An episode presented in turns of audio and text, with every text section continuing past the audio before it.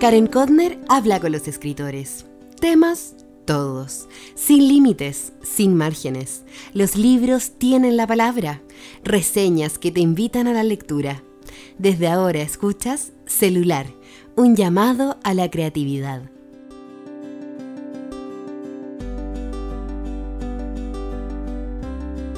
Hola, hola, ¿cómo están? Yo maravillada. Este es el quinto programa de Celular, una llamada a la creatividad. Me cuesta creerlo, ha sido un camino hermoso, aunque a veces batallo y tengo que volver y volver a grabar como hoy en la noche. Pero bueno, me gusta, lo paso bien. Además que me estoy impactada. Se nos acaba noviembre. Porque de verdad a veces cuesta creer cómo se nos pasan los días, las semanas, los meses, hasta que de pronto ya venimos pensando en el último mes del año. No, impresionante, ¿no? y que vamos a comenzar pronto una nueva década, el 2020. Me gusta cómo suena. Por otro lado, también estoy más vieja porque el sábado cumplí 47 años y decidí que lo iba a celebrar con mis amigas, así que las invité a cenar a mi casa y lo disfruté muchísimo. Fue pura alegría recibir esas sonrisas, esos abrazos, esas conversaciones. Esto me lleva a recordar que siempre, aunque tengamos grandes desafíos, personales del país, debemos ser agradecidos. Claro que a veces es súper fácil, pero otras nos cuesta, ¿no? ¿Tú agradeces a diario? Yo sí, ojo, que no busco grandes cosas. Por ejemplo, tener este computador, tener el micrófono, este espacio, las ideas. Agradezco, agradezco a Dios muchas cosas. Agradezco el agua caliente que tuve en la mañana por la ducha, agradezco tener la fuerza de estar grabando. Porque, no sé, algo me sucede con la felicidad. La semana pasada con mis alumnos del taller, por ejemplo, hicimos una sesión muy buena sobre cómo escribir, sobre la alegría. Hicimos un listado increíble. Me ayudó mucho escuchar el podcast de Teen House, Between the Covers. Si saben inglés, se los recomiendo. O el librito, un librito amarillo que me regalaron unas amigas el año pasado, que se llama Happiness. Creo que escribí sobre eso. Voy a buscarlo y se los dejo.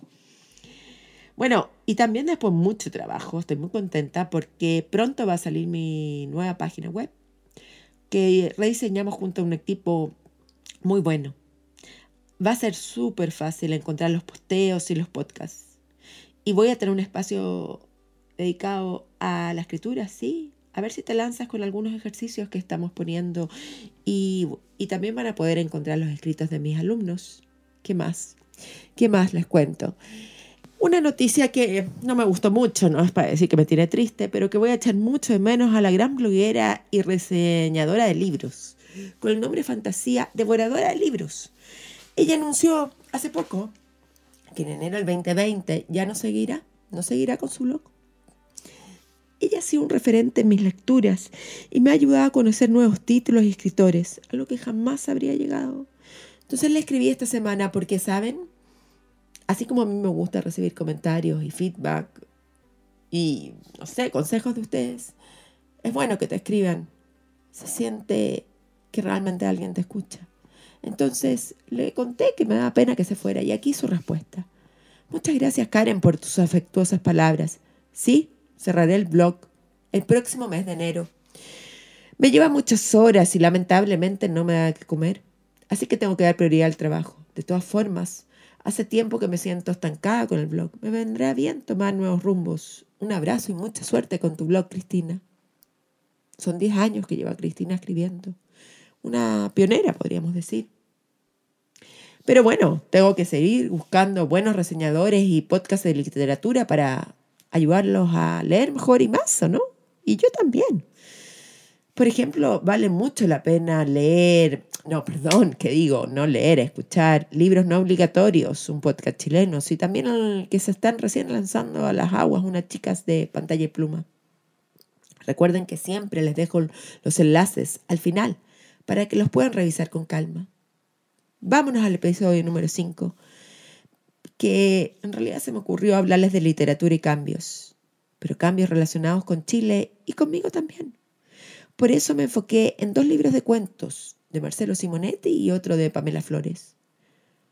Aunque iba a ser tan largo el podcast, que decidí de una manera extraordinaria dividir este episodio en dos. Así que espero darles el próximo, eh, la otra semana, el de Pamela Flores. Con qué vergüenza. Aunque antes de seguir adelante con este show de celular, tengo que agradecer a mi hermana, sí, a mi hermana, que justo en la comida el lunes de mi cumpleaños me dijo, me encantan escuchar tus podcasts. Pero me preguntó, ¿por qué me contaste el desenlace de Natalia Ginsburg en el episodio número 2? Wow, le dije, ni me había dado cuenta. Lo voy a tener mucho más presente. E, y voy a intentar de verdad no hablar más de la cuenta. Es lo que se llaman los spoilers. Esos son los spoilers, queridos amigos.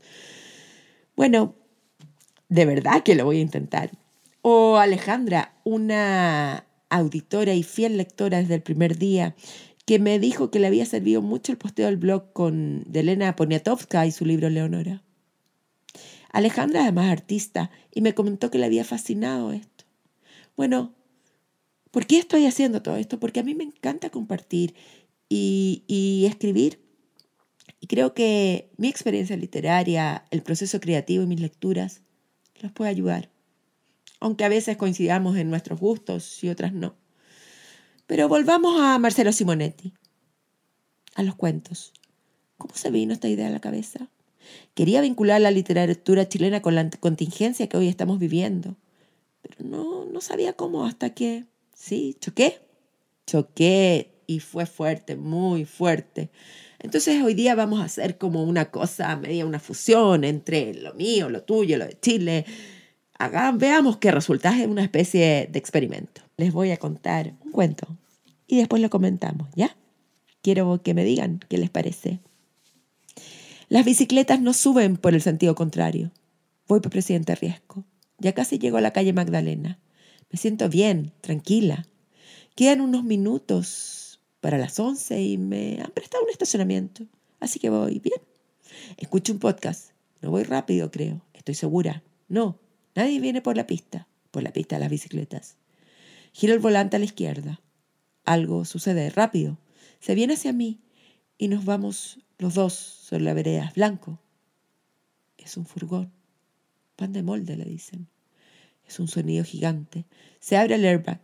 Sigo con las manos en el volante aferradas a él, pero las ruedas no responden, patinan, como si estuviera en la nieve, en el hielo.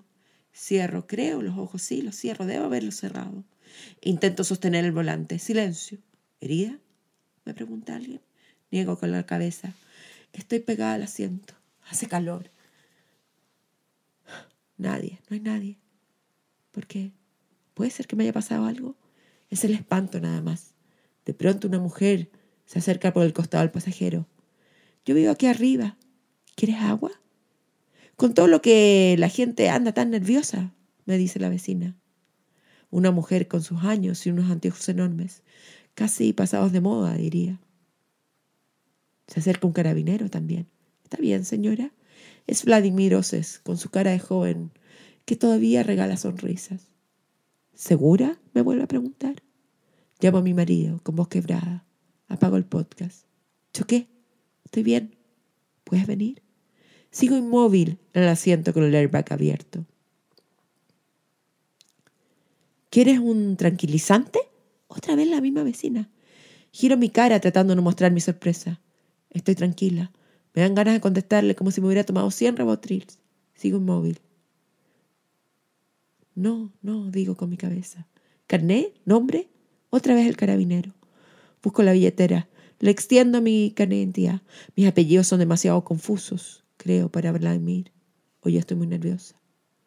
A lo lejos se acerca un coche, una madre con un coche. Le cuesta esquivarnos. A los automóviles incrustados en la esquina del edificio. Justo en la esquina con Magdalena. Suspiro. Ambulancia, cuerpos, cuerpos. Culpable. Yo, culpable. Imagino que este cuento termina muy distinto. Escribí este cuento a los minutos de haber chocado, ¿sí? Porque la escritura me tranquiliza. Abrí mi bolsito blanco que llevo siempre en mi cartera y busco la libretita. Como dicen los chilenos, nosotros, todo con muchos diminutivos. El lápiz negro a tinta en ese momento comienza a llenar las páginas, las pequeñas páginas de esa libreta diminuta. porque no quiero olvidar nada y por eso escribo. Se me cuela Lydia Davis a momentos, sí, una gran escritora, que ella insiste en la importancia de llevar una libretita. Yo siempre lo hago. Otra cosa es que no la ocupo tan a menudo como ella sugiere. Entonces imagínense la escena, estoy ahí con el auto incrustado en la esquina, esperando, esperando que llegue mi marido, esperando hacer todos los trámites, esperando que llegue la grúa. Y la escritura me tranquiliza. Se me cuela la Davis. Escribo para liberarme y también para que la memoria caprichosa se selle. Vuelvo a cada instante, al miedo, a la vulnerabilidad, a vivir ese viernes. ¿Me entienden? Dios me quiere mucho, porque es un milagro, para mí es un milagro. Todo salió bien, nadie herido, nadie murió, no como el final de este cuento. Porque si yo de verdad estuviera escribiendo un cuento, este tendría un final muy distinto, porque así funciona la literatura. Esto me ha llevado a pensar sobre los momentos trascendentales en mi vida. ¿Cuáles son los trascendentales? ¿Cuáles nos marcan? Sin duda para mí este choque es primera vez que se me abre un airbag. O el 18 de octubre, o anoche cuando cortaron la calle y tuve susto, susto, y escuché unos balazos. Son quiebres. Bueno, pero entonces veamos cómo unimos esto de Marcelo Simonetti con sus cuentos extraordinarios, con estos quiebres. Porque a partir de todo esto se me ocurrió hacer este episodio con cuentos chilenos, que hayan dado luz o nos hayan advertido sobre la tensión silenciosa que se iba tramando porque hay muchos buenos escritores que han descrito las iniquidades y la pobreza, solo que no escuchamos, no leímos con atención, no interpretamos bien. Hoy en este programa número 5, celular, un llamado a la creatividad, voy a centrarme en el libro de cuentos, el disco de Newton, que lo tengo aquí conmigo, a mi lado, y es una lectura que me aportó mucho y me hizo mucho sentido. No solo porque la calidad literaria, sino por las temáticas que aborda Simonetti. Es un Chile que transcurre en Concepción, Valparaíso, en Santiago, en hospitales públicos, entre el desempleo y el hambre, también entre el amor y la familia. Marcelo Simonetti con el disco Newton, que lo publicó en el 2015 y con él ganó el premio del Consejo Nacional de Cultura y las Artes. Sí, nos muestra una realidad súper dura. Es un escritor con una sensibilidad interesante. Este es su segundo libro de cuentos y tiene varias novelas. Fue el mismo Marcelo Simonetti el que me recomendó leer El cuento rojo, uno de los siete del disco de Newton. Todo por el chat de Instagram. La verdad que Instagram es un gran canal de comunicación. Aprovechalo bien. Pero vamos, vamos, entendamos cómo es este libro de cuentos. En este libro comienza con Blanco. En este relato nos encontramos con dos compañeros que no se veían hace mucho. Uno es el poderoso y fuerte Mardones. Es el llamado tigre. Él dice que a todos nos llega la hora. Pero así comienza el relato. El asunto es simple, dijo Mardones. Pasa lo mismo con los colores. En un momento son siete, los dos del arco iris. No, esto va de nuevo. El asunto es simple, dijo Mardones. Pasa lo mismo con los colores. En un momento son siete, los del arco iris pero hace girar el disco y ya no ve siete colores, solo uno, el blanco. Él le habla a su amigo, a Manuel. Están en un bar. Manuel es más de izquierda, nerd. Y tiene pavor, pavor que en este encuentro, que no es tan casual después de todo. Pero no les quiero seguir contando, ¿se acuerdan de los spoilers? El segundo cuento es el de la infancia, sobre Clara, sobre Lo Martínez, un pueblecito perdido en la cordillera. Es puro. Aquí Simonetti rescata la tradición latinoamericana, digo, de adentrarse en lo pequeño, en lo rural. Sucede rápido, pero son dos años entre que se inicia el relato y finaliza. Ese es también el más corto, solo diez páginas. Eh, nos describe el poder del cura, de la fe y de la infancia. El próximo cuento es El cuarto rojo. Aquí vemos a examantes, amigos, que se encuentran fortuitamente en la adultez. Está narrado en primera persona es el paso del tiempo. Es como percibimos a alguien después de no haberlo visto mucho tiempo. Como por ejemplo cuando ves a alguien de chico y tienes grabada esa imagen y después lo ves ya de adulto. Oh, cambia, ¿no? Cambia el cuerpo, cambia la voz, cambia. ¿Es Cristina o Cecilia? ¿Es el pasado buscando el presente? Bueno, ¿y cómo olvidar Celeste? Aquí, Simonetti se va con toda la salud pública. Y es también un sueño quebrado. Tenemos a dos personajes, Luisa y el marido. Está narrado, sí, en primera persona. Y sucede justamente cuando el hombre, el protagonista, está a punto de convertirse en papá. Miren el guiño que nos hace Simonetti. Cito. Otra cosa sería si estuviéramos en Suecia en Noruega, pensó. Y se acordó de Juan Cristóbal, que sabía Europa, exiliado, y siempre contaba que allá, en Suecia, el Estado se ponía con todo. Incluso si te querías operar las pechugas. Más adelante dice, pero esto no es Suecia ni, o sea, pero esto no era Suecia ni Noruega, ni mucho menos Alemania. Y las cosas acá siempre se hacían a la chilena, a lo que saliera. Y había que darse con una piedra a los dientes si conseguías que te atendieran a tiempo. A continuación mira el quinto cuento verde. Simonetti nos traslada a Valparaíso, su ciudad natal. 1966. Si dudas cuando él nació. En este relato en tercera persona hay una mirada más íntima y menos enojada, creo. Es Luisito, el mayor de los Rojas, el apodaba Marciano cuando chico. Él regresa al puerto. Romántico porque cree que va a recuperar a su novia de la juventud, a Manuelita. Aquí se contraponen dos mundos. El pobre de Valparaíso con la mirada rica, cultural, docta. Él ya estudió, desarrollada. ¿Qué ha logrado Luis? ¿Quién es más feliz? Lea el cuento y lo conversamos.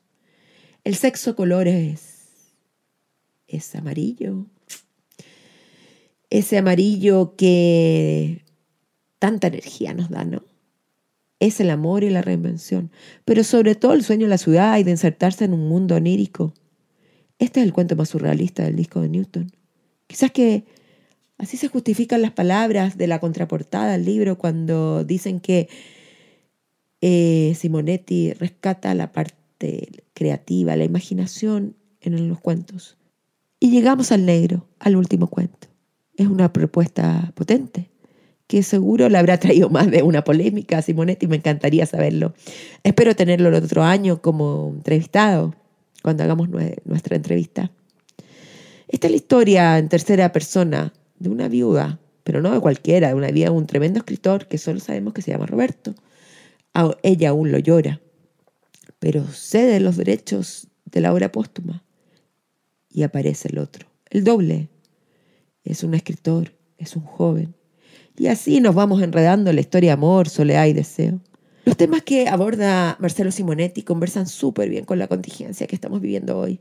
Carabineros que ya no lo son, militares que han dejado el servicio, la salud pública, irse del país para buscar un mejor pasar, una mejor educación y regresar sin que la felicidad se soñó, la complejidad de la iglesia, los años de la dictadura, el amor, la vejez. Miren esta cita. Es increíble cómo la ruina del cuerpo puede convertir a un buen hombre en un monstruo. Les digo que aquí hay muy buenas descripciones, con personajes bien logrados, buen ambiente y diálogos ágiles. Simonetti sabe escribir cuentos.